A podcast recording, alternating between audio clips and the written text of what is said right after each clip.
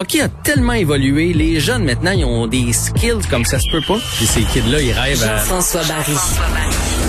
Un animateur pas comme les autres. Salut Jean-François.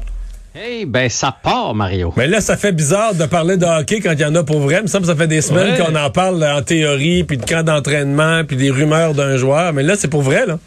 Ah, là, c'est pas vrai, mais tu sais, aussitôt que le Canadien euh, s'en va dans le gym, on se met à parler du Oui, oui, Canadien oui, oui, je ici, sais, je ici sais. à Montréal. C'est comme ça. On les aime, surtout que ce sont les finalistes de la Coupe Stanley. Fait que, euh, on commençait avec un classique ce soir canadien contre euh, Toronto. Ça va être facile, hein? Ah, ça va être hyper facile. Ça va Parce être que, il me bébé semble que, lala. il me semble que Toronto, l'élimination du septième match, là, ils doivent l'avoir. Ben, les trois derniers matchs, le cinquième, sixième, septième, ils doivent les avoir sur le cœur, pas rien qu'un peu, là. Non, non, c'est sûr qu'ils vont sortir comme des enragés ce soir. En même temps, euh, je préparais tantôt ma chronique, puis je, je regardais les Maple Leafs, et à mon avis, ils ont perdu des plumes quand même pendant la saison morte. Ils ont perdu Zach Hyman. Je sais pas si tu te souviens de Zach Hyman, que moi, je trouvais vraiment très, très Oui. bon. Il jouait souvent avec Matthews et Marner. C'était le gars qui faisait la sale job un peu, là, qui allait se mettre le, le nez dans le trafic en avant du filet, récupérer les rondelles dans les coins. Ça, ça demeure quand même une grosse perte. Joe Thornton est parti. Nick Foligno euh, est parti. Ça aussi, c'est un, un bon joueur. Zach Bogosian à la défensive est parti. Et on a remplacé, remplacé Frédéric Anderson euh, devant le filet. Donc, je- je suis pas certain que les Maple Leafs sont une meilleure équipe que l'année passée. Ça veut pas dire qu'ils ne battront pas, là. hein. C'est pas ça que je suis en train de dire, mais je pense pas que qu'on ait- qu'on a fait un pas vers l'avant. On a fait confiance beaucoup aux jeunes d'organisation qui poussent. On est allé chercher Nick Ritchie, qui risque d'être un bon joueur pour eux autres. Et je vous rappelle que ce soir, quand même, euh, Austin Matthews est pas là. Ça, Austin Matthews, c'est une grosse perte. Et lui, en début de saison, il est toujours tout feu, tout flamme. Hein? Dans, dans les premiers Oui, matchs oui, oui, là, euh, c'est un gars Ben, qui il compte avait- il 3, avait 4, fait- 5 buts. Ouais, c'est ça. Il a fait trois, son premier match en carrière, il a fait trois, quatre buts, là. Ouais, puis je me souviens d'un match d'ouverture contre le Canadien, je pense qu'il n'avait scoré 4. Fait qu'il y a toujours des gros, gros débuts de saison. Fait que c'est une bonne affaire qu'il soit pas là. Et devant le filet, ben, euh, ça va être Jack Campbell qui va avoir euh, le filet des Maple Leafs cette année, tout au long de la saison. Et pour le seconder, on est allé chercher le grand Peter Merazek. Alors, c'est, voilà Ouais. pour les forces, les forces des Maple Leafs ce soir. Et je suppose quand même que, comme on est des fans du Canadien, si dans un début de saison, deux, trois euh, défaites au début, on va dire ah, c'est fait, quelle saison de merde. S'il y a deux, trois victoires, ah ben là, ils sont encore là, l'étincelle, euh, on va capoter. Tu es-tu en train de nous juger, Vincent? Non, mais je m'inclus là-dedans, là, je m'inclus là-dedans. On est le premier à être moi, un je moi, je m'engage. À rester de- pessimiste. Demain. Non, non, je m'engage demain. Même si le Canadien perd, je m'engage à pas parler d'échange majeur ou de renvoi de l'entraîneur. Ah, C'est bon, ça, Mario. Pour un match.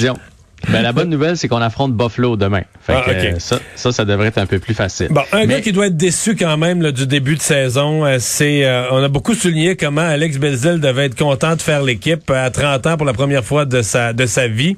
Euh, mais Ryan Peeling, c'est moins drôle. Ryan Paling, c'est moins drôle. En même temps, aujourd'hui, on a entendu les commentaires de tout le monde. Tout le monde nous a rappelé de pas capoter, qui est encore jeune. Prenons l'exemple de Jake Evans, qui s'est pointé dans la Ligue nationale à 24-25 ans. Donc, il y a du temps encore pour Paling. Euh, Dominique Ducharme a dit du propre aveu de Paling, aurait voulu faire mieux. Donc, au moins, c'est pas un... Il y a eu des problèmes, on dirait, de, de- manque de volonté, euh, pas, pas entraîné adéquatement. Il y a eu toutes sortes d'affaires sur son sujet. Là, on n'a pas entendu ça aujourd'hui. Il s'est pointé euh, euh, prêt pour le camp. Malheureusement, ça n'a pas fonctionné pour lui. On l'a retourné à Laval ce matin. Honnêtement, c'est une décision qui est quand même facile à comprendre. Oui, Belzil a peut-être déployé plus d'énergie, mais c'est aussi une décision d'organisation. Belzil, il y a 30 ans, euh, ça va ça va demeurer un plaster. Tu sais, il va aller là où quand il y a des trous à boucher pour le Canadien, puis quand ça fera plus, on va le retourner en bas, puis dans deux trois ans, il y a personne dans l'organisation du Canadien qui se dit On a gaspillé euh, Belzil. Là. Ouais, ou, ou euh, d'après moi, Belzil va faire partie de notre formation. Puis ça y enlève rien, c'est une très belle carrière, je suis pas en train de le, déni- de le dénigrer, mais Ryan Paling doit toucher à la glace. On vient de le retourner à Laval. Aujourd'hui, ils, ils ont sorti les trios. Il était le premier centre du premier trio. Ce que le Canadien souhaite, c'est évidemment qu'il continue de se développer, qu'il retrouve sa confiance et que peut-être cette saison-ci, qu'il remonte dans le grand club. ou Quand on dit qu'il retrouve sa prochaines. confiance, on parle de celle qu'il avait il y a deux ou trois ans dans le dernier match de la saison contre Toronto, là, quand il avait compté trois ou quatre buts. Mais il y a eu de la confiance pendant un match dans sa vie. là. C'est pas beaucoup. Ouais, mais en fait, toute cette saison-là, quand même, je veux dire, il a quand même terminé premier compteur du championnat mondial junior. Tu, tu fais pas ça par accident quand même là. Tu sais, c'est pas c'est pas t'as eu un gros match. C'est c'est quand même un tournoi sur deux semaines. Cette année-là, il a été très bon dans son équipe euh, de collège américain. Puis l'an passé avec le Rocket de Laval, c'est lui qui a été le, le meilleur attaquant de l'équipe. C'est lui qui a fini le premier pointeur. Fait que pourquoi il, il s'est présenté aussi flat lors du camp? Ça, je peux pas répondre. Est-ce qu'il s'est mis trop de pression? Est-ce que ça s'est juste mis à mal tourner pour lui? J'en ai aucune idée. Mais tout ça pour dire que je crois pas que le Canadien a lancé la serviette dans son cas. Bon, avez-vous des prédictions pour la saison euh, qui s'amorce? Ben moi, je je, je, je m'en suis pas caché depuis le début. Je pense que le Canadien est plus faible que l'an passé, plus faible dans le filet, de loin, parce que Carey Price est pas là. là. Je veux dire, Jake Allen, Ouais. ça va faire son temps, puis Montembeau comme deuxième. euh, J'ai rien contre le kid, mais on on n'est pas dans le même duo que l'année passée.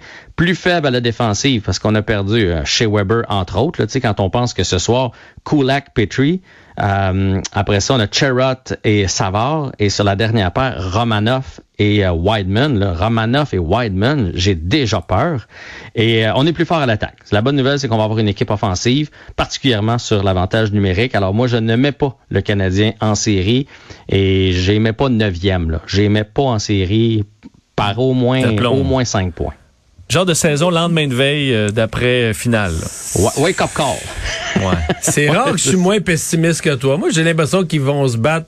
Ils vont se battre pour les séries jusqu'à la fin, puis que au dernier match de la saison, on va être sur le bout de notre chaise pour savoir ils font les séries ou ils les font pas. Ah ouais, hein? Ouais.